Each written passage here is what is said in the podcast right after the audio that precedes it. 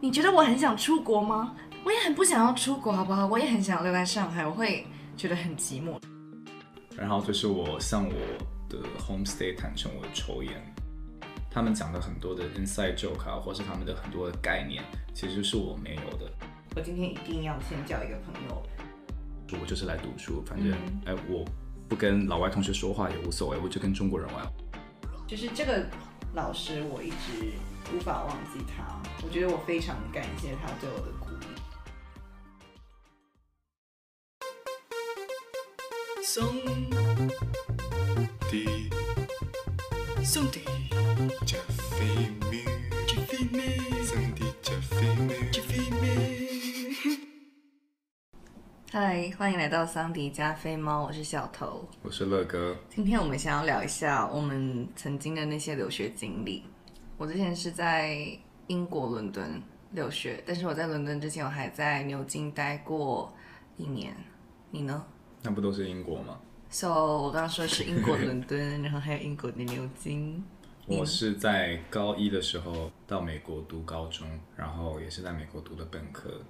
美国哪里？我怕说出来会暴露我，呃，在芝加哥，你以为你有多 特别啊？还暴露你啊？芝加哥。在芝加哥读的高中，然后又在犹他州读完高中，因为我中途转学了。嗯，本科是在芝加哥旁边的某个州，哎呀，然后硕士是在伦敦读的。伦敦就可以说出来，但是美国的其中的一个城市你就不能说出来。因为说美国的话就非常的具体啊，就大家都知道是哪一个学校了。可是你已经说了芝加哥跟伦敦，但是那芝加哥跟伦敦有非常多的学校，哦，你是说你在的那个学校的那个城市，它只有这一个大学，啊所以你一说出来就知道是哪个大学了，是吗？如果有人听出来，哎，这个人是不是？然后他就可以用这个东西来确认说，OK，对啊是他，对好吧？所以，那你为什么那个时候会选择出国留？就是你为什么要去美国念高中，而且还转学，这么复杂？我是本来初三时候就要去的，但是我是根本就不想要出国留学。是那个时候，我记得我回台湾，然后我跟我妈在士林夜市那边逛，然后我妈都说：“哎，这旁边有一个那个留学机构，去看看。”然后莫名其妙那个人就跟我介绍一大堆关于去哪里留学啊什么，然后问我说我喜欢哪些城市啊，就莫名其妙的要我签一个东西，什么东西？就类似确定要留学的。等一下，这个是你妈的圈套吗？我觉得是。真的假的？然后后来很顺理成章的开始变成我要出国了。那你当下为什么会签呢？我不知道，因为我不知道这一切是什么啊，因为这一切都来得太突然了。我后来交了一个女朋友，然后我就说好吧，如果真的要我出国，那我隔一年再出国，十年级就是高一才出国。因为你不想远距离吗？其实也不是，因为我根本就不想要出国，那个时候是完全没有心理准备的。但是我后来又觉得说好吧，可以出国，是因为我的成绩实在是太烂了。然后读不下去了。倒没有到说要被退学的读不下去，而是我自己觉得说，如果我再这样下去，我没有一个很好的大学可以读，不换一个环境的话，我没有办法转换我的心态，让我去进入一个学习的状态吧。因为我在上海的学校的时候，一直都是一个很玩的心态，而且我的朋友圈都是这样子。你想要 focus 在学习，对，算是一种迫于无奈吧，想说没办法了，为了未来，我还是得要现在就出国读那你出国。之后真的有认真读书吗？有啊，我变得很认真读书。我出国留学，就我在去英国之前，其实还先去香港读了两年高中，但那个不算出国留学，可是那个算是我第一步离开上海，离开自己的家，到别的地方读书。跟你不一样是，我是我自己非常主动跟强烈的要求，说我好想离开上海，自己出去读书。因为那个时候在上海念高中，我们学校突然变得学习很难，因为要考大学。什么化学、物理、数学这种理科的东西难得不得了。明明是国际学校，应该是那种美国比较容易的教材，但我们教的好像是比较难的版本。就反正学习突然变得很难，我觉得压力很大。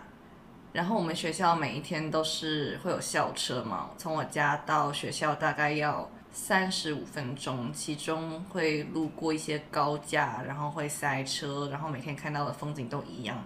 我就突然觉得很绝望，就是我每一天又要重复，每天一直在坐校车送到一个地方，然后读书，可是我又读得很压抑，然后我每天的环境都一模一样，我的这个环境要一模一样，还要它还要再持续个三年，因为那时候我是我是十年级，然后我就觉得我好像真的没有办法再这样，我觉得就是这一切很痛苦，而且是这件事情我我一旦意识到，我就突就突然觉得完全受不了。就是一旦意识到我很讨厌这个事情的时候，就觉得不行，我一定要赶快离开，然后就赶快就是在想我可以去哪里这样。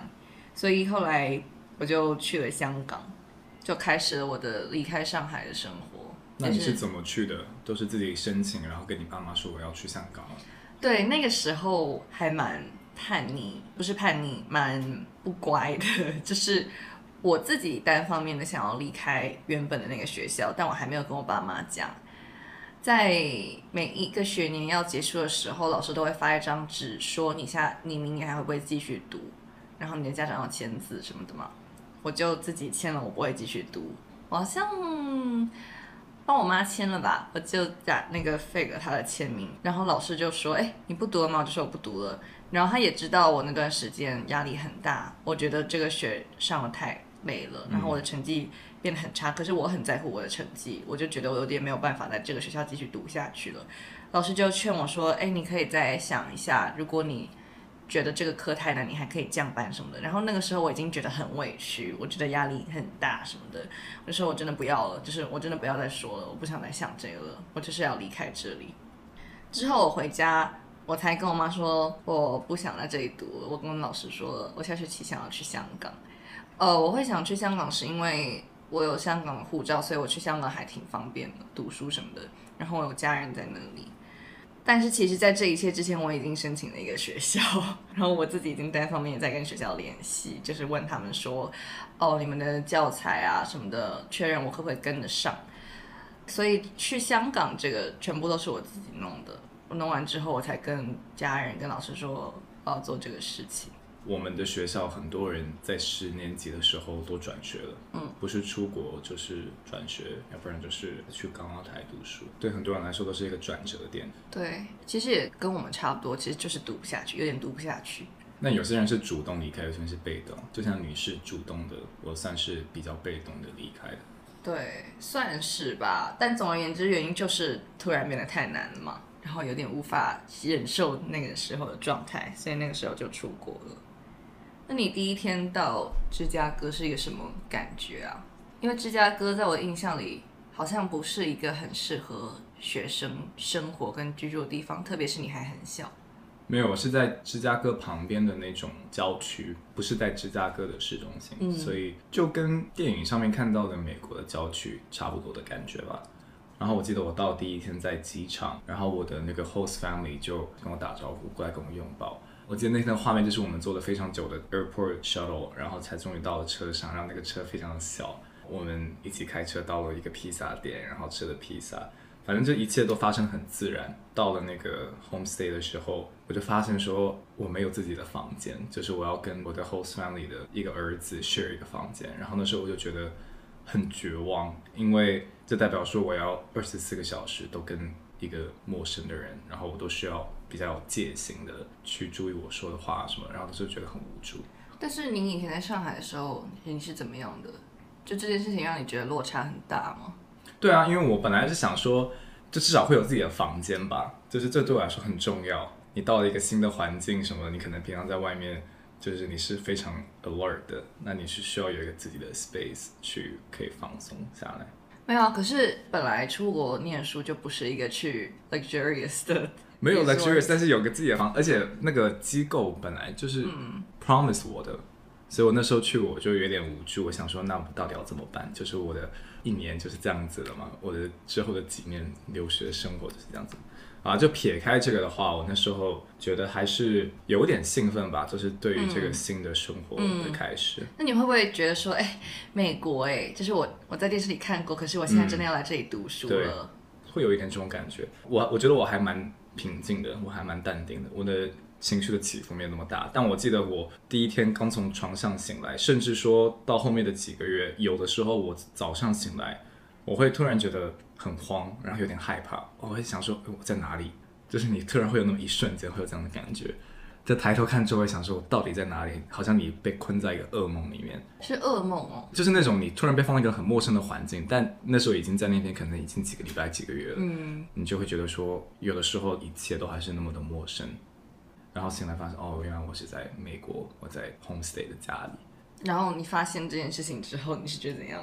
这个 experience 对于你来说是一个什么 experience？因因为你现在听起来好像是很平淡的感觉。当下会觉得有点恐慌。我记得好像有一次我这样的感觉，然后我哭了，在床上。真的哦，对，就突然觉得很寂寞。就突然觉得我为什么要这样子？而且我那时候才是一个高中生而已，而且我在上海是过一个很开心的生活所，以你觉得你在国外那段时间很辛苦？真不像是辛苦啊，就是一切都是重新开始了。我要重新去适应这个我所在的家庭，我的 homestay，我在学校要找新的朋友，我的生活的一切都是重启。但我觉得这个也还好吧，因为像我去牛津的时候，觉得还挺期待这一切的。我很期待全部东西都是新的这种感觉。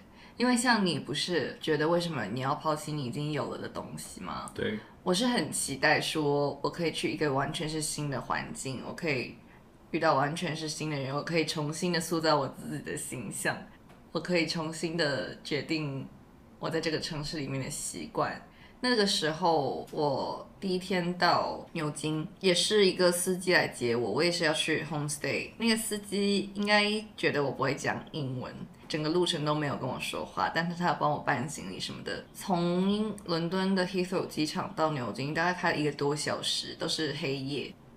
很神奇，就是那时候我才十七岁，然后我就自己赶坐飞机去伦敦，然后坐那个车这么这么黑，然后我都不确定说这个这个人他到底是什么人。我现在想起来其实还蛮恐怖，他就把我送到那个 homestay 的家庭，他一句话还是没有跟我讲哦，我都有跟他说 thank you，就是代表说我会讲英文。他就跟那个 homestay 的爸爸握了个手，然后他就走了。homestay 的爸爸就帮我把行李搬到我的房间，我的房间在他们的院子里，是一个额外搭起来的小棚子，因为我强烈的要求我只要一个人的房间我才住。对啊那但你自己也是很在意啊反正我成哎、那个时候我年纪比你大，好不好？是一种还蛮奇怪的感觉。那个家其实蛮破的，但是我都没有觉得说很很痛苦或者是怎么样，我就觉得这个很太奇怪，这个感觉太奇妙了。就是我二十四个小时之前我还在上海，然后我今天我就飞到了这个地方，这个人家里的他院子里的这个小棚子里面。这里是我的，明天我要开始去上学，就这个感觉太奇妙了，我也说不出来是绝望或者是很期待，但是我很很新这个感觉。我想说的是，你居然会觉得很难过哎，就有的时候那么一瞬间会觉得很难过，会觉得很孤独。哦，那也是啦，对。哦，说到这个，就是我刚要飞到伦敦的前一天，因为那段时间我是高中嘛，要去大学，我那个时间很叛逆，然后我每天晚上都会出去喝酒，喝到很晚。那个时候我跟我爸妈的关系有点不好，因为在叛逆期。要飞去伦敦的前一天晚上，我都还没有收行李，有一点都没有收哦。我还是出去喝酒，然后我喝到晚上十二点，我就看到微信里面我妈一直发微信跟我说：“你什么时候要回来？你行李都还没有收，你到底想要怎样？你到底想要怎样？”我就说：“没事啊，我就我会收的啦。”后来我妈就一直一直一直一直发，然后我回家之后，我发现我的行李箱大部分都被收好了，就是我妈帮我把东西都塞进去，然后她还放了一些婴儿油啊、一些面啊、一些食物啊、小零食什么的。就虽然那段时间我们的关系感觉很不好，然后我也很叛逆，我都不听她的话，但是她还是帮我把这个行李收好了。她也没有说她收了，她她就去睡了。我回家之后就突然觉得意识到说我要离开了。今天我晚上出去跟朋友喝酒，明天我就坐飞机走了。总而言之，这个感觉很神奇。那之后我又开始继续把那个行李收完。其实那时候已经很晚了，所以也很累，算是比较麻木的状态，也没有多想，我就想说我要收行李。隔天早上，我妈送我去机场，但是那个那那那个早上的气氛就是有点她在怪我说，你为什么不早点回家把行李收好？就是你为什么要这样？就是有必要一直跟朋友一直在外面吗？我就说就没有关系啊，就不是已经收好了吗？就是这件事情有什么还要再讲了吗？为什么要一直讲？而且不是已经收好了吗？后来我们就一直吵嘛，我就说你觉得我很想出国吗？就是这种有点哽咽的感觉。然后我就说我也很不想要出国，好不好？我也很想留在上海，我会觉得很寂寞什么的。然后我妈就有点，就她也有点哭的感觉。然后就是我觉得到那一刻，我才很意识到说，哎，我不是很想离开这个家的感觉。然后我们就道别嘛，然后我自己就在飞机上哭，然后哭完之后就是那个司机载我去那个新家，然后那个时候感觉就好了，可能我已经在飞机上接受这件事情，好吧，那我也有哭了，就还蛮想到就觉得还挺伤心的，那你还记得你第一天上学是怎么样的？莫名其妙充满了自信，就是觉得我要呃，先说一下，那个时候我不是去牛津待了快一年嘛，我是先去念一个预科的，然后念完预科之后，我再去念去伦敦念本科，所以我去那个不是一个大学，是一个就是 like college 吧，像大专一样？像大 something like that，反反正就是之类的。所以，但是那个学校的人其实都是高中生啦，大家都是在要准备去念大学。我感觉自己其实就是要去另一个高中，然后遇到不一样的人而已。然后我觉得超级期待的，我也不知道为什么，我很期待的要去上学。Homestay 的另一个同学是俄罗斯人，他比我小一年，他带我走去公车站。牛津那个时候是一月份，非常的冷，我们走了十分钟，走到一个公车站。在那里等公车，然后他就在跟我介绍说这个学校是怎么样的。我就跟他一起，就是去那个学校之后，遇到了一些同学吧，就是新生，大家都在一起，有特别特别特别多新加坡人，我不知道为什么，呃，他而且他们都是学法律的，就新加坡人好像很多学法律，而且到英国，可能他们的那个法律的系统是连的吧，嗯，应该是不知道。不知道，反正我想说的只是。这这没有什么歧视或者怎样，我我只只想分享说，我第一次听到新加坡人讲英文的时候，我在想说，他们在说到底是什么语言？因为我一点都听不懂哦。然后我就想说，哎，这个人刚刚说了一点福建话吧？就是他好像有个 term 是福建话，没错吧？但是他说了那个 term 之后，别的别的我全部都听不懂。然后我想说，no，他刚才讲了一个英文单词，然后想说。天啊，这两个人到底在用什么语讲话？也应该也不是什么印尼的话吧？就是我第一次听到新加坡人讲英文诶，很神奇诶，这还蛮有趣。但后来我就开始很很听得懂他们的英文了。你有听过他们讲英文吗？你有啊那个同学吗？有啊，我以前有待过新加坡国际学校。哎哦，对啊，但是新加坡国际学校等于有很多新加坡人吗？呃，蛮多的，蛮多新加坡人，而他们都是且有而且讲新加坡。英文哦。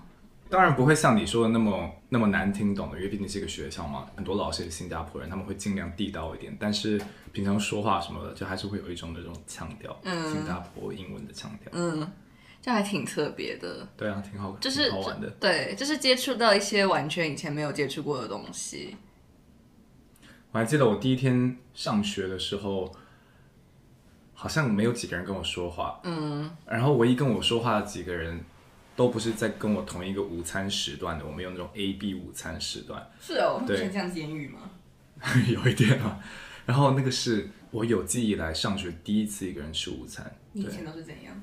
因为以前在上海的时候，我都是有一大帮朋友一起吃饭的。那次我就觉得说好孤独，而且我们是一个天主教学校，所以很严格，然后是不能玩手机的，玩手机会拿到 detention，然后手机会被没收，所以我就一个人很孤零零的坐在那边吃饭，然后别人都对我不闻不问的。而且我们学校是只有五个亚洲人啊，有大概有十个亚洲人，只有五个中国人。嗯，对，然后另外其他都是黑人啊、白人啊，还有那个 Hispanic，嗯，这样子。对，所以我又是少数群体。我在想天主教跟手机的关系是什么？没有没有没有，就是没有，他们很严格。哦，对，就是我们上学都要穿那个学校的校服，要不然就是穿有领子的，然后必须要把衣服塞到裤子里面。嗯，然后如果被抓到没有这样子的话，也会拿到 detention。哦，然后上课迟到一秒钟也会拿到 detention。反正就是各种 detention，很严格啊。那早上那里的学。生都是好孩子吗？没有哎、那个学校的人成绩都很差，所以我后来才决定我又要转学。那为什么他们这么严格，里面的人成绩还很差？天资不够。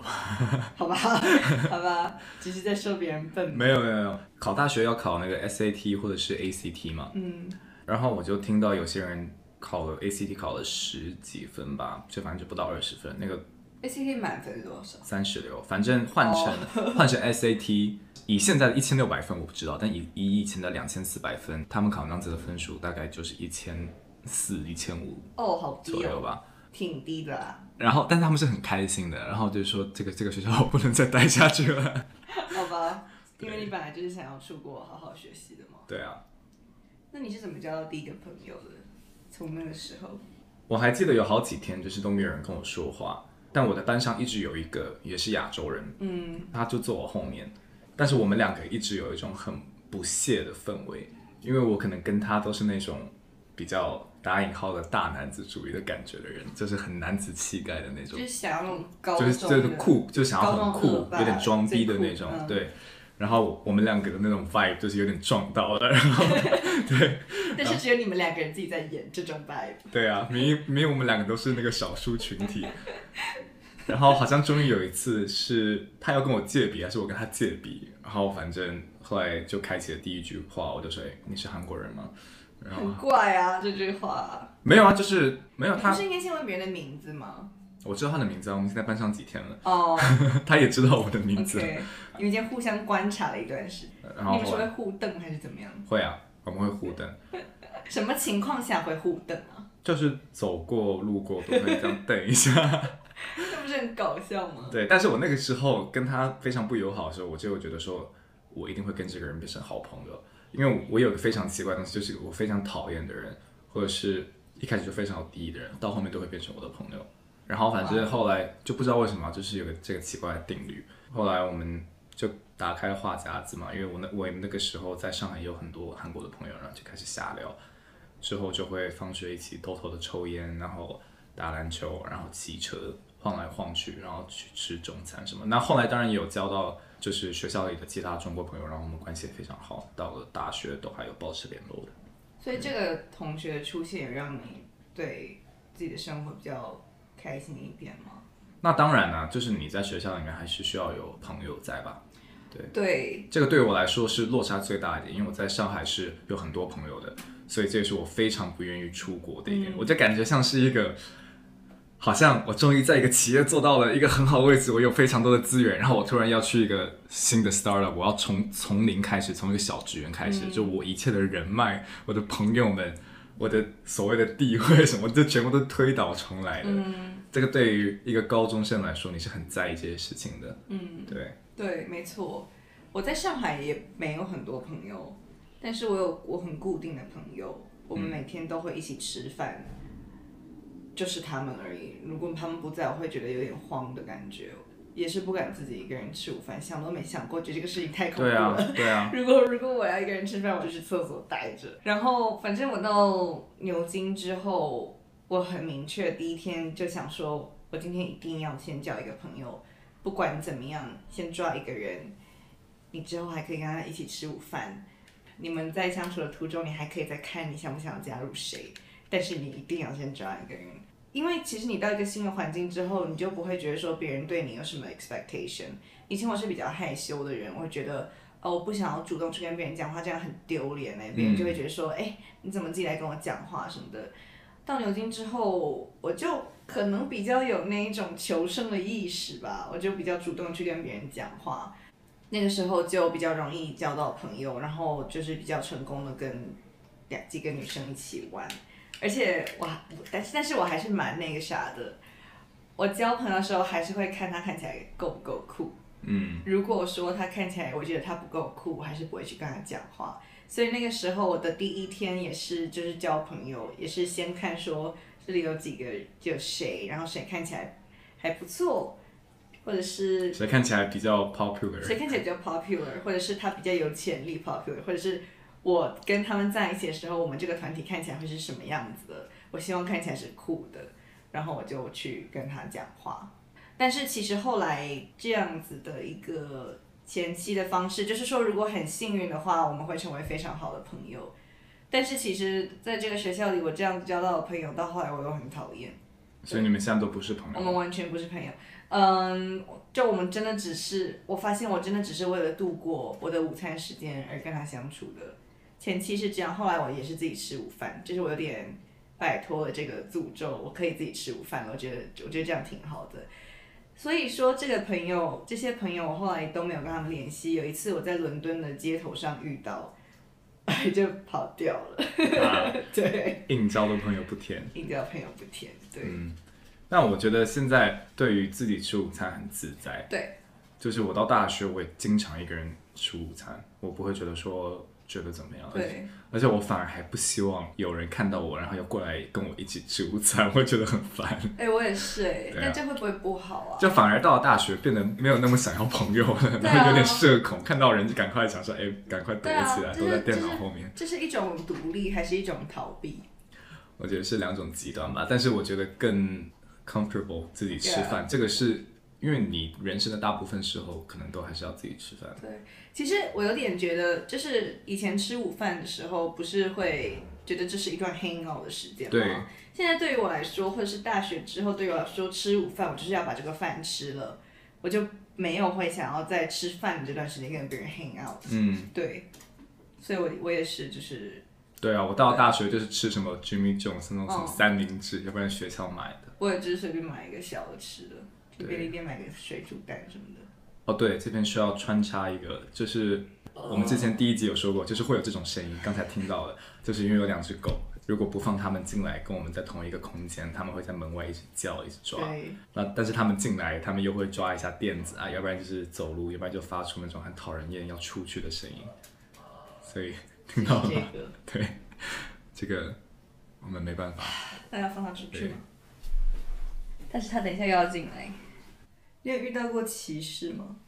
有遇到过两三次，在大学的时候走在路上，然后有几个白人，他们就开着车，然后摇下窗户比个中指，然后就开走了，或者是开车在路上，然后被那种中年的那种 redneck 莫名其妙比中指。就是因为你是一个亚洲脸。对啊，因为没有发生任何的事情啊。嗯，我之前有过在牛津的时候戴口罩，后来有一个人骑车过去，然后就感觉在笑，他就啊啊，但是对我咳嗽这样。你说在伦敦吧？在牛津没有，那个是 before COVID，like、哦 five years before COVID。哦，我们在伦敦也有遇到过种族歧视啊，就是因为那个新冠疫情。对，就是我们在机场要叫 Uber 回家，我们就戴口罩嘛，因为那个时候国内已经疫情起来了，就但是感觉国外那个时候国外还没没有，但感觉肯定就是会开始蔓延，我们就戴。那个司机看到我们戴口罩，跟我们是亚洲人，他就说，他就不肯，他是不肯让我们上车吧？对啊，他就拒载啊，拒载，他说他不想要 take this risk。对，然后他然说，后对然后他说你们想要投诉就投诉我吧，but I'm not gonna take this risk。对，然后他想说，然后想说，What's the risk? Us being Asian？他就觉得我们身上带有病毒。对，就是这个 risk 从哪是从哪里来的？就是难道说我们旁边的白人没有戴口罩的白人身上的 risk 就比我们少吗？而且还有有那种起重机的路过我们，然后假装假装啊打喷嚏，假装咳嗽。对，就很白痴，就是对，因为我们戴口罩，然后可能因为我们是亚洲人，他们就故意对我们咳嗽。然后还有在那个 Japan Center 那边也有几个喝醉的，然后在那边故意说什么 Corona，什么哦，对对对，他们有没有说 corona，然后什么中国？肯定有，因为那个时候，因为那时候 Corona 在国外都还没有开始被报道出来。就他们说的好像我们是病毒的源头，我忘了它的具体用词。结果后来傻逼了吧？呀但你不能这样说啦，因为这件事情只是好啊，还就是是针希望不要针对蔓延。针对他们但是对个人。但是但是但是还是让想说，我希望他们现在回忆的时候会觉得说当初的自己有多白痴哦。然后还有，好吧，这个跟种族其实没有太大关系啊，只是关于口罩这个事情。有一次我在做 Uber，那时候就是已经戴口罩什么的，在伦敦，然后那个司机就说说，哎，这个 COVID 现在来啦，也不知道应该要怎么办啊。哎，得了就得了，其实也没有办法，但是你能怎么样呢？你还是得工作啊。然后说，我你可以戴口罩啊。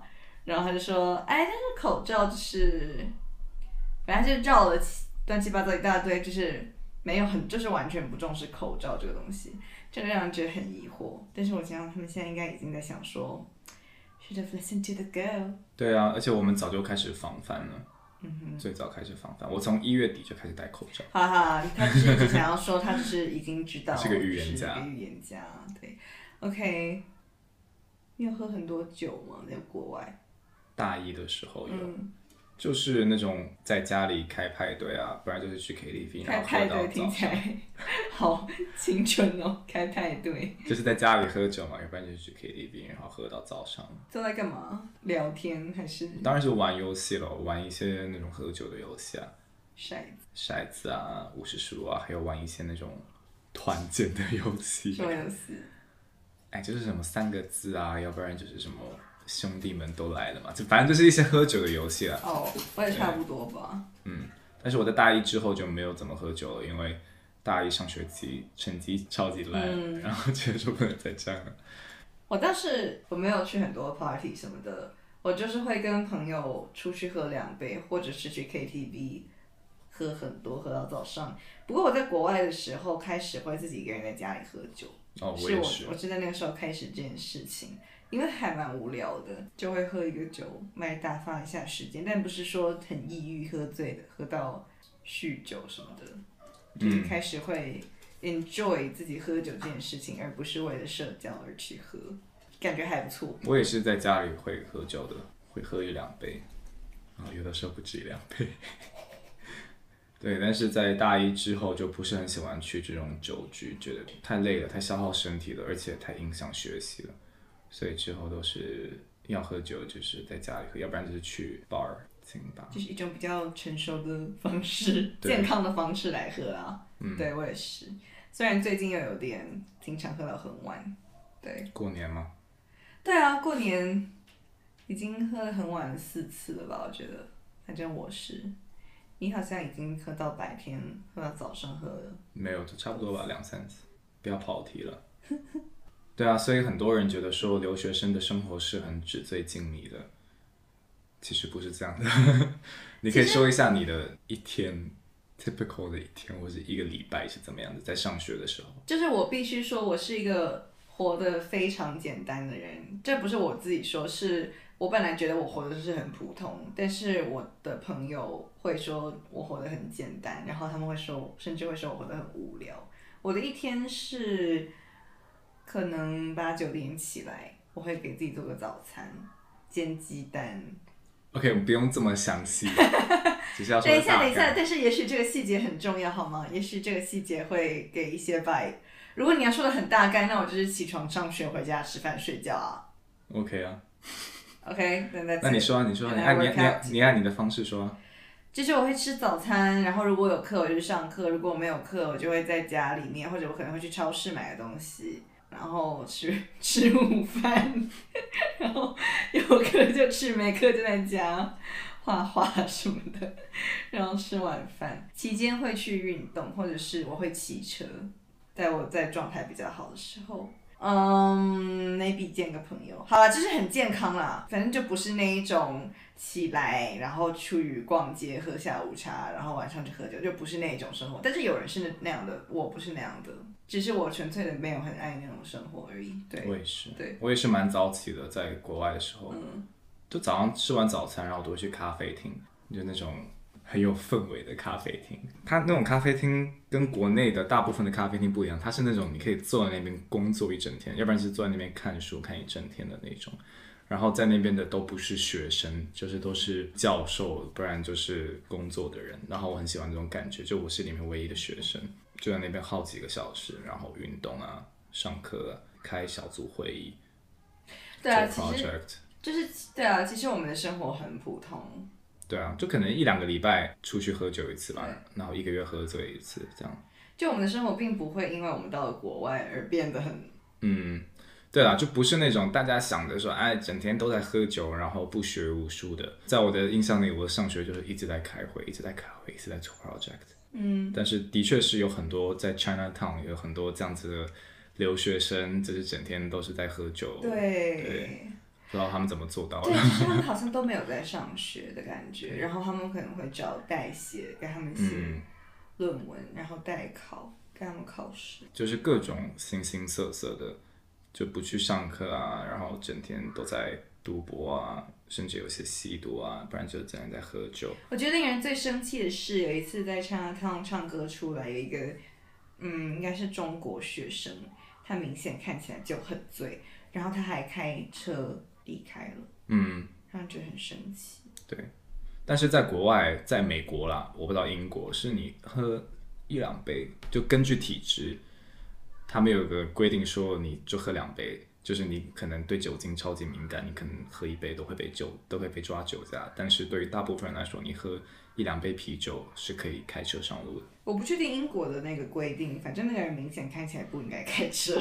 但不能以偏概全了。你说在中国的学生也有很多是这样子的，呃，对啦，我觉得我们真的只是在讨论个别，就是我觉得这个跟大家在哪里其实没有这么大的关系，但是确实是说，可能很多去国外的人，他们真的蛮有钱的，所以他们可以这样子活。他们可以这样混日子。对，然后就是你花钱给别人帮帮你做事啊什么的。对，有些人就是他们学校的文凭也是买的，但是就是我们 again，我们只是在说一部分的人，对所以大部分的人都是像我们这样子，对就是生活的很平淡，然后就整天很苦逼的写作业，然后苦逼到不苦逼啦，我觉得就是我很苦逼学生生活啦。哎、我我上课我感觉我超级 stress 的好不好？整天在那边 presentation 啊，要不然写一大堆东西。但是你的同学都是这样啊。哦，还有留学生感觉真的很爱吃火锅，对，这是一个留学生的事吧？对吧？因为吃火锅很有那种，它本身就是一个社交，然后它本本身就是一个让你 bond 的一个活动。对，在伦敦的时候都是在外面吃，但是在我大学的时候，就即使外面有吃的，我们大部分都还是会在家里自己弄，嗯。就是就算说那个弄只不过是去超市把它丢在那个冷冻的盘子上 把它弄得好看一点，然后大家可以边边吃东西边喝酒。哎、但是虽然就是在国外，因为我去你们那里我也吃火锅吗，在家里也吃了吗。嗯，其实说实话，那个火锅它就是冷冻食物，我们把它丢在一个汤里面煮一下，但是好好吃哦。对啊因，为很久没有吃到这么这种味道的东西，然后你一沾那个酱，就觉得很爽。就是很不健康，但是很爽。对，我觉得在国外就特别有那种感觉，就是无论是吃火锅啊，要不然就是像中秋节啊、过年也是，在一个人家里，然后就是有有好多人，然后大家嗯就是开车去，然后自己带点东西，然后喝酒喝到早上这样。我们也会就是像去年圣诞节的时候，就是我跟两个朋友一个很小的聚餐，我们去一个人家里吃饭，然后他做的就很认真的做那种烤鸡啊什么的，然后我们就一起聊天，玩一些游戏，就是一起画画画画那种游戏，然后就喝酒。然后就在这个很小的他的一个小小的公寓里面，我们就跳舞，还挺开心的。哎，怎么听起来很无聊？那你觉得你在那边最难忘的一件事情是什么？就是在国外生活。我觉得难忘的事情太多了，很多很难忘的事情，很多很难忘的人，特别是我的老师。本科的时候有一个插画的导师，那个时候我很犹豫，说我到底应不应该要选择画画当做一个职业，因为我就觉得这个也太难活了吧。但是我在上那个课的时候，我每一个画。他都很认真的说，我不，他不是盲目的说，哎、你画太棒了，你太棒了，你你很棒。他是很认真的会鼓励我，然后说，我觉得你真的画的很好，就是他会很认真的肯定我。然后如果我有不好的地方，他会建议我。但是 overall 他的态度让我觉得说，我好像真的还不错。不管我是不是真的还不错，但是他的鼓励让我有勇气之后再去做我想要做的事情。所以就是这个老师，我一直无法忘记他。我觉得我非常感谢他对我的鼓励。我觉得这个是我在英国一个很难忘的事情。他是你的恩师，对对，但是其实那个时候是我毕业了嘛，他就说你之后要干嘛？我就说我之后要去读 master。他说你读什么？我说 graphic design。他就觉得说，哎，你要读 design 吗？因为 design 跟 fine art 跟画画是比较不一样的嘛。我就说对，因为你不然你还能怎样？就是 you gotta get a job。我需要这个 degree。他就说，你当 painter 你也可以赚钱啊，不然 painter 怎么都是怎么赚钱的？就是他是一个这个年纪的人，但是他不会在那里跟我说你要现实一点或者什么。他说你你很好，你画的很好，你应该要继续做你的事情。然后到之后我们在 Facebook 上面讲话，他也会说，By the way，我真的觉得你应该要做 fine art，或者是你应该要画画。就是那句话，那个时候我没有意识到说它对我的影响有这么大，但是直到后来我在选择我的职业的时候，我才一直在想到说，其实我真的是想要做这件事情，只是我之前一直在告诉自己，就我没有办法靠这个养活自己，但现在其实可以，所以很难忘。在大学啊，或者是在读研究生，其实很多老师甚至同学也好，他们的一句话其实是影响你很多很深的，嗯，而且是在你人生的很长一段时间，他其实是一直在给鼓励、给你方向的。就像你这个老师，他可能现在都不记得你是谁，他可能这样子指导过几百个、上千个学生。对，就像我的大学的很多老师是这样，我觉得他们有些话。或者是他们给我的帮助，比如说帮我写推荐信啊，我是非常感谢。然后我毕业的时候我也见到他们，我就跟他们说，就是真的谢谢你。那个时候，因为他们帮我写那封推荐信，所以我可以有机会去拿一个 program，然后那个 program 他可能无形中让我又进了我想要进的研究生的项目。但我觉得那个老师他根本就不记得我是谁，你知道吗？但是他就是他也很开心，他都说啊，那你父母在哪里？我跟他们就是打个招呼，在毕业典礼上面。然后他就握着我爸的手说：“啊，你儿子很优秀什么的。”我觉得他根本就不记得我，但是他帮助了我很多。嗯，对，对，我觉得老师就是这样的一个存在。对，真的。嗯。哦，但是我很想说一下那个我说那个导师，就一直很想要就是在跟他讲嘛，就是跟他 update 一下我的生活，然后顺便再跟他说一次，我记得你讲的那句话。然后昨天晚上我上了一下 Facebook，我我是随便想说来看一下最近在发生什么，然后就看到他在他。就那个老师超爱用 Facebook，然后他我发现他一直在 Facebook 上面发搞笑图片，然后就突然这个 vibe 变得有点搞笑，因为他本来在我的印象里一直是一个遥远的在我记忆深处的人，但其实他是非常一个日常的人，我这么容易就可以 approach 到他，就这件事情就这有点搞笑吧，就是他在那个 Facebook 上面发什么，哎，我觉得我要去做一件西装啊，你们觉得这个长得怎么样？然后发的是一个搞笑的图片，这还蛮搞笑的。那你还要跟他 reach out 吗？没有，我觉得有点刻意。我觉得在我看到他在这么发的日常的时候，我觉得如果你我再再刻意跟他说，我真的很感谢你，好像我想要一个 closure，就你懂吗？就是这个东西好像 just 自然一点。你有什么很难忘的事吗？没有。哦，我有一个在高中的，然后就是我向我的 homestay 坦诚我抽烟。那那个时候还未成年嘛，然后有一天回家，我的 homestay 他有两个儿子，都是跟我年龄比我小一两岁，但跟我年龄差不多，然后就跑来跟我说，哎，你是不是抽烟啊？什么？他就说，他们怎么知道？好像是因为我那时候要寄快递，然后我请那个 homestay 的妈妈帮我找个东西，结果她就在我房间翻嘛，然后可能不小心看到了，哦，对，然后后来我回家，那个 homestay 的儿子就跟我说，你是抽烟的，那个妈妈看到你。的演了什么，然后我就说天哪，怎么办？然后我就觉得超级慌张的。然后呢？然后我就想说，我要坦诚。我还记得我那时候跟那个我的 homestay 的那个爸爸，然后我们就在车上，然后你们特别去车上谈的？不是不是，忘记我们去哪里的，反正我感觉他们可能是想要给我个机会坦诚，就刚好就是有这个机会，就只有我跟他在车上，然后我就跟他说，我想跟你说件事情。我就说其实我抽烟很小的时候，不能说很小了，就是我在不该抽烟的年龄的时候，在上海的时候就已经开始抽烟了，我感觉算是一个不良的小孩。然后我说我知道这个很不好，但是这不是我可以一时戒掉的东西。那个 homestay 爸爸就说哦，就他也知道，然后他也很感激我的坦诚，然后他就说那我可以去跟那个 homestay 妈妈说一下。后来回到家，然后 homestay 妈妈就一个人坐在那客厅那边，然后就走过去跟他说，又跟他重复了这个，然后他就说啊没关系啊，他说他们都懂的，真的想抽烟也没有关系啊，然后就说那我可以在后巷抽吗？他说可以，然后后来我之后就就会开始在那个后巷偷偷抽烟，嗯，但我当然是就是非常少抽烟了，因为我觉得还是影响不太好嘛，毕竟有还有两个弟弟在，嗯，对，所以在他们眼中你是一个什么样的人呢？我也不知道哎。对啊，因为还蛮神奇的。你应该就是一个很神秘的，从异国来的神秘的东方男人，神秘的东方男人，然后在一个很小的年纪开始抽烟，然后会让人幻想说你小时候的生活环境到底是什么样的。然他可能觉得我小时候生活环境很很破那种村子对，然后当当他们说我们都懂得的时候，他的意思可能是他在幻想你的那个，在 BBC 看到那种很小开始抽烟的小孩，因为环境的有，可能对，但不是那样可。能就觉得你不是自己愿意抽的那一种。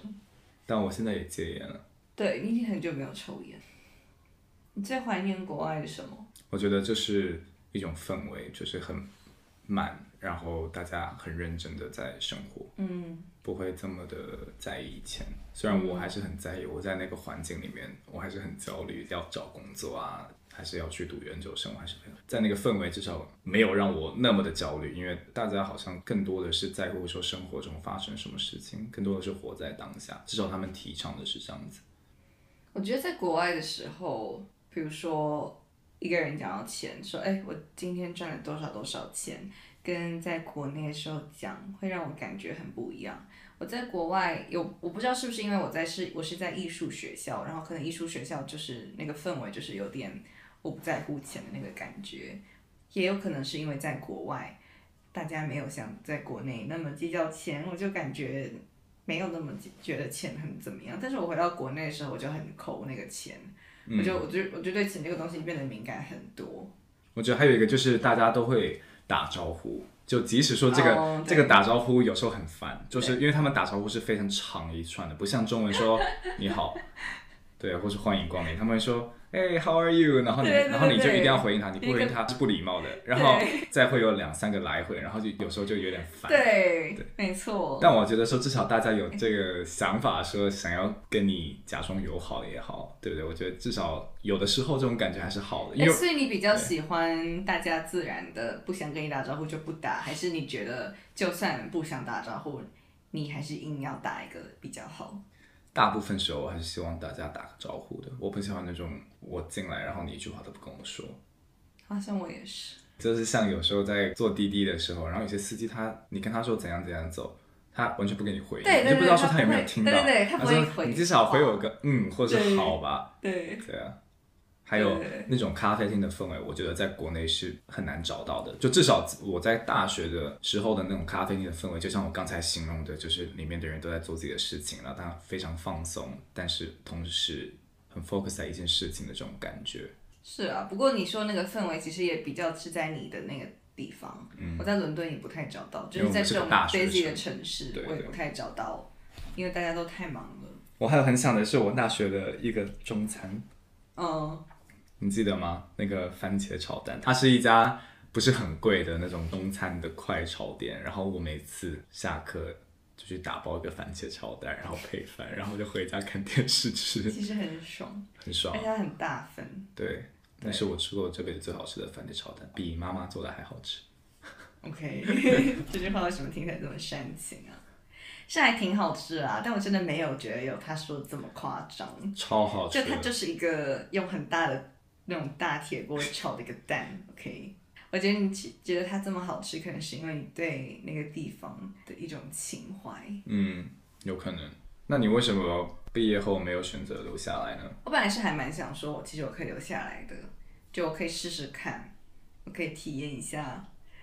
但是后来，其实，在伦敦留下来也不是特别容易，而且我想要做的职业很难吧，就是我想要做职业太难得到这样的一个签证了。因为说实话，你说你要做一个 creative，如果我没有很厉害的 portfolio，我真的不知道我可以对这个地方得到什么贡献，或者是嗯没有公司会愿意 hire 我什么的，然后给我办这个 visa。所以你是想留下来，但你觉得你没有这个能力。对，我觉得我没有这个能力，但是在我决定之前，COVID 又来了，嗯然后就跑回来了。所以有点半被迫，但是也有点被给台阶下的回来了。对 对对，有这种感觉，对。我是从来没有想待在国外，我是非常坚定的。对你一直很坚定说你就是要回来诶，Why？因为我虽然适应国外的生活，但我觉得我待在那边太久了，然后我并没有很喜欢。所以就是说为什么不喜欢，这背后的原因，可能是我觉得我在这个环境里面我没有办法，当一个王者，啊，哎，你这个这个说的有点极端了，就是没有办法很好的表现自己，没有办法得到一个很好的社会地位，还有在我的职业上面有没有办法很好的发挥。嗯，对，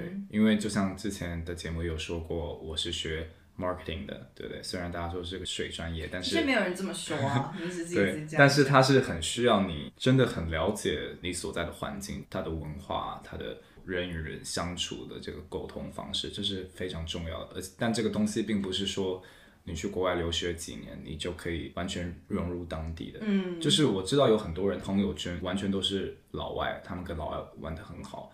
我觉得这种人很厉害，但是这也是非常少数，而且刚好也不是那个少数的人。但是就我自己的经验，我是觉得，虽然我从小是在国际学校，我觉得我的英文沟通能力是很 OK 的，但是我跟那些老外同学，我们生长的环境、接触的东西，其实从小到大，大部分都还是不一样的。他们讲的很多的 inside joke 啊，或是他们的很多的概念，其实是我没有的。嗯，我们的沟通没有办法达到很深层次的。比如说，哎，你记得那个蜡笔小新他的怎么样怎么样怎么样吗？如果是一个老外，他说的很一口流利的中文，但是他可能小时候不是看蜡笔小新长大的，他没有办法 get 到我们想要传递的那个信息，我们那个 vibe。对对，所以这个是为什么我职业上、生活上，我都觉得我在国内会比较舒服。也是啦，可能你想要做那个职业，更需要沟通或者是文化上的一致之类的。你觉得你留学这五年，你学到了什么，或者是这段经历带给了你什么？我觉得这段经历带给我最最最重要的事情是，我变得勇敢很多。嗯，我不怕跟别人起冲突，如果我知道我是对的的话，我不怕为自己争取自己应该要得到的东西。然后我觉得我什么事情都我都可以自己做。哎，我要打个比方，哎，这样说很模糊。像什么事情哦？说的说很小的事情，其实就是搬东西的时候，如果有人在旁边，如果我搬得动，我一定会自己搬。还 有什么事情是可以自己做的？嗯，有什么事情哦？就感觉很多，可是我又想不起来。就是整个独立生活的这个能力得到了非常大的提升吧，或者是说本来在上海的时候基本上是没有这个独立生活的对。对对，因为你到国外，你小到电话卡，再到你搬出去住，跟房东谈，然后弄水电、弄网，然后学校的东西，什么都是要自己弄，要自己安排的。我觉得这个是对很大的一个收获。我觉得还有一个是被放在一个陌生的环境里面，我已经完全不会紧张了。我不确定这个是因为是出去留学，还是说就是长大了。我不知道我学会这些东西是不是跟留学有关系。我觉得是因为我长大了。我觉得是可以更快的适应环境，然后更勇敢。我跟你感觉也是一样，我现在去一个陌生的环境，我也会比较主动的去 reach out。虽然我是一个很闷骚的人，但是我会主动的去跟别人打招呼，我我会愿意去主动 approach 别人，而且到一个新的环境，我也不会那么的害怕。虽然留学这个东西每年有几百万人都在做，但是这个其实是还是需要很大的勇气的。我之前有一次在台湾，然后跟我爸在一家餐厅里面，他遇到一个他认识的人，然后他就在介绍说，哦，这是我儿子啊，他今天在国外就是留学了怎么样怎么样，然后就说哦，他就说哦，其实他很厉害，他说我，他说我很小的时候就是自己就 handle 这些，包括自己转学啊什么都是我自己做的。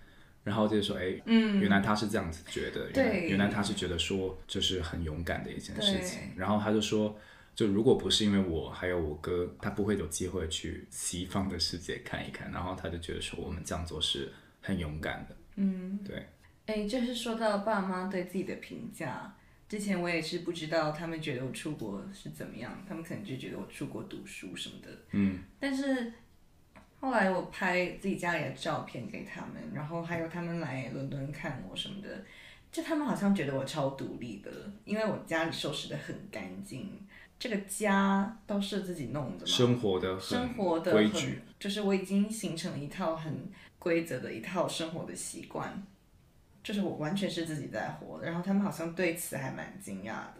因为在父母眼中，好像就还是那个小孩，然后什么都要他们帮忙弄对的。可能突然觉得我长大了。嗯，我妈来伦敦看我，我爸没有来，然后我妈就给我看她跟我爸的对话，我妈就跟他说。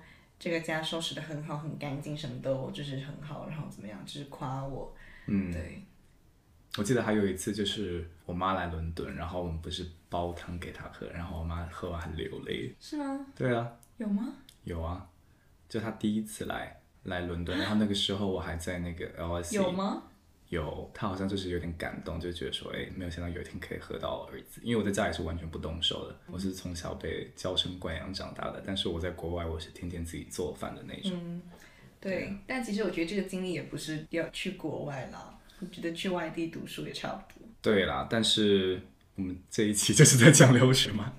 我觉得还有一个点就是跟孤独共处，就我觉得这个跟刚才说的勇敢也有联系，对就是说你更 comfortable 跟孤独相处。就是刚像刚才说的，我刚开始出国，我是非常的不安的。我觉得我没有一个群体，我没有朋友，我没有在这个机制里面有一个什么什么样的地位。但是当我慢慢的成熟，我会觉得说这些都无所谓，而且我经常我自己吃饭，我自己做很多事情，我都是非常舒服的。虽然其实是有很多的时刻是会觉得很难受的，会觉得说没有人懂你，你好像一直在换一个环境，然后大家都是你路上的一个过客。就是 life。对，你觉得呢？是啊，我觉得刚才讲到我们以前都不敢自己吃午饭这件事情，到我们可以自己吃午饭，然后还喜欢自己吃午饭，已经是一个嗯，可以跟自己相处的一个事了。而且在一个国外自己住这个事情，有种更加的孤独感哎。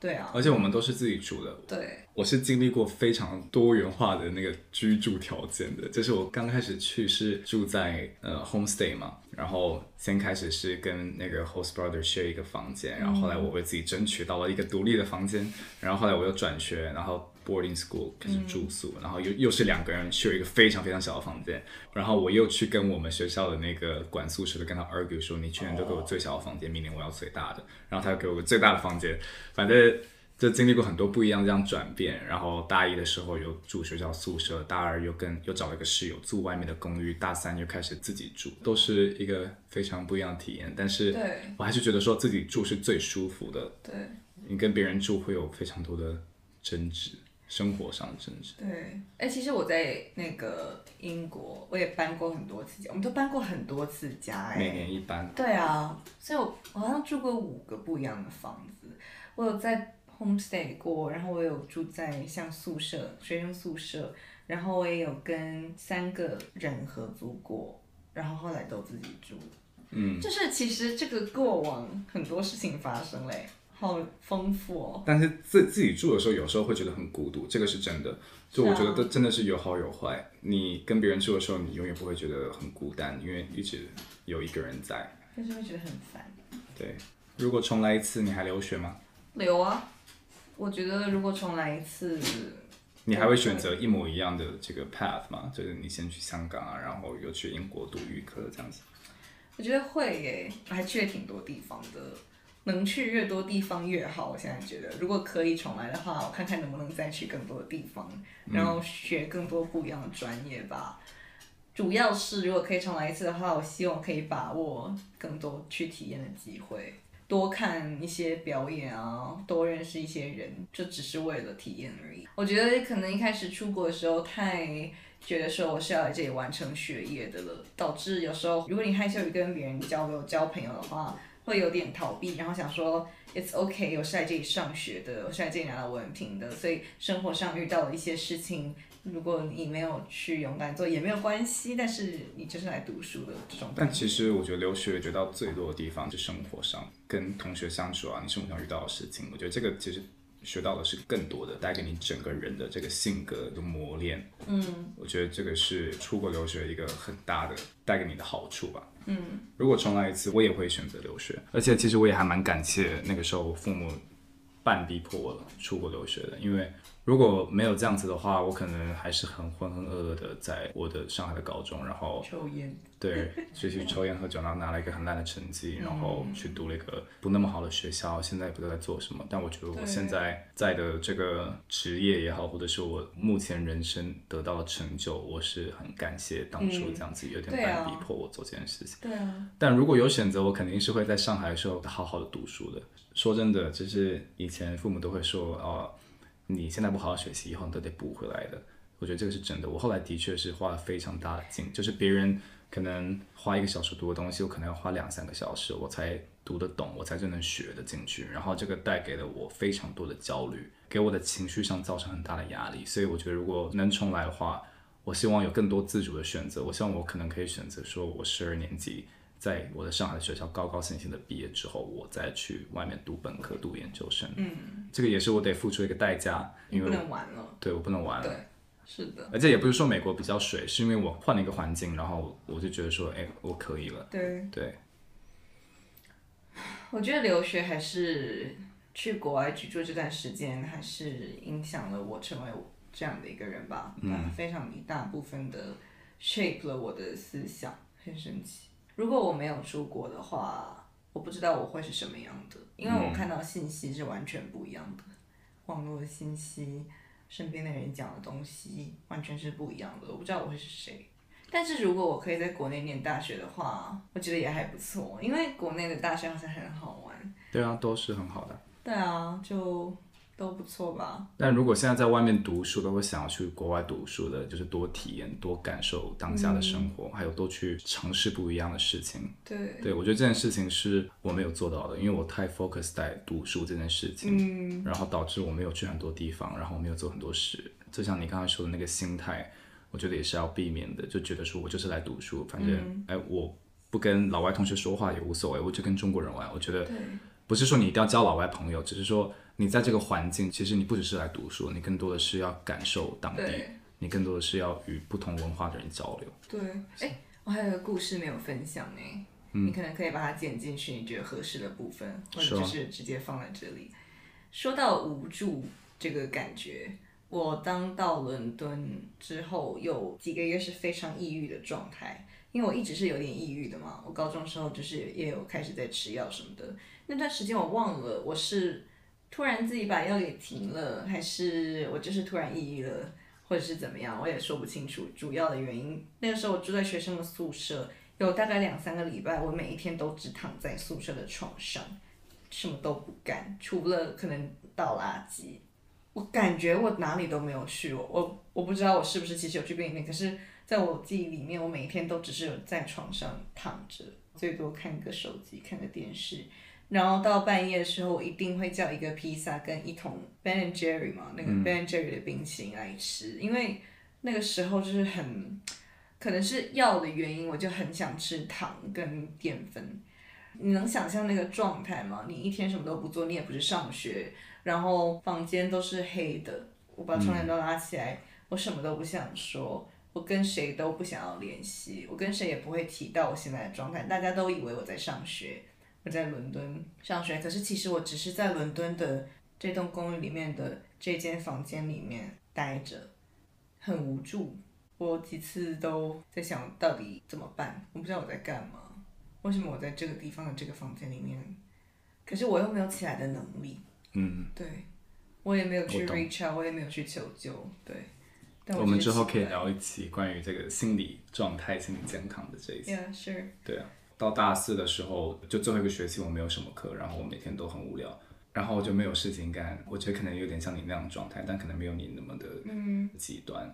每天晚上就开始喝酒，自己喝，然后就觉得说天哪，好无聊。可是我又不想要回到像大一的时候那样子瞎出去玩，因为我觉得对我来说是无意义的社交，感觉我 stuck 在那里了。我为了一个礼拜去上那四节课，我就被困在这个鸟不拉屎的地方，哪里都不能去，然后就待在我那个 apartment 里面。对你只是你真的只是去上那个课，对啊，然后我就觉得很痛苦，因为我那时候也试着去培养一些兴趣爱好，但就真的培养不起来。然后我我那时候觉得说，一天的时间怎么怎么那么长？我每天早上起来，就像我刚才说的，我我又去咖啡厅，又去干嘛干嘛，假装很忙，然后还回来去健身了。一天还是有非常久，那时候可能才两三点，我就说哦，那我之后到底要干嘛？总不可能看电视看一整天，因为我不是那种可以看电视看一整天的人。这个也是一种就强烈的孤独感，尤其是对啊，尤其是你在那种大学城，然后周围没有什么地方，我觉得。对，你你说我在伦敦，我至少还可以出去买个东西什么的，我靠还购物，对啊，就是这样吧。我觉得我也没什么要说的了。那我们来总结一下，还要总结啥？首先哦，其次，留学的几年还是蛮好的。蛮好的，成长了很多。对，OK，那我们今天就聊到这里喽，下期见。然后大家记得，如果喜欢我们的节目，要 like 一下，因为我们看到后台数据，然后播放量是有在些微的增长，但是那个 like 就是非常的少。我们想说，是不是大家不喜欢我们做的内容，请按点赞以及订阅。或者是跟我们留言互动啊？我们搞不好也会在节目里面就会回应一下。对啊，我们很 likable。OK，那下期见，拜拜。